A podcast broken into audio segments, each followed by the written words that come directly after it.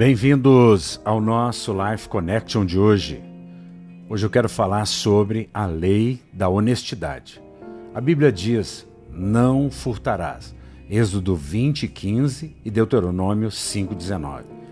A integridade de fato tem várias dimensões e nada melhor do que resumi-la com a expressão da honestidade.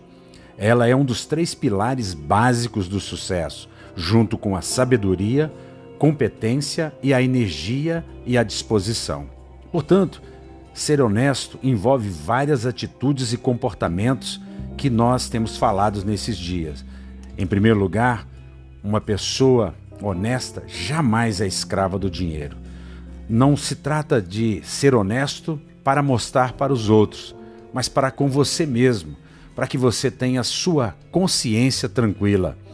E eu daria algumas dicas para você verificar se você está sendo honesto. Primeiro, o que você está fazendo fere lei, as leis do país? Dois, o que você está fazendo pode ser filmado ou publicado sem que isso lhe cause vergonha ou um processo criminal? Três, se os outros fizessem o mesmo com você, você ficaria satisfeito? Quarto, você faria isso com alguém que você ama? Cinco e último, alguém está sendo prejudicado ou defraudado, ou seja, submetido a perda exagerada enquanto você obtém lucro exagerado?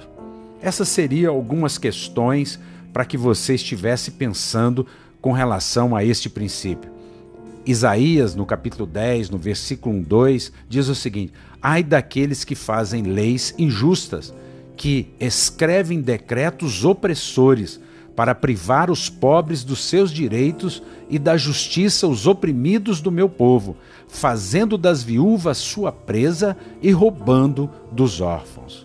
Em outras palavras, isso aqui define uma pessoa mau caráter. Eu não estou julgando ninguém, mas eu entendo que cada um de nós deve olhar para si mesmo e ver como você está é, plantando, como você está regando a sua vida. Que você pense nisso. Um beijo grande no coração.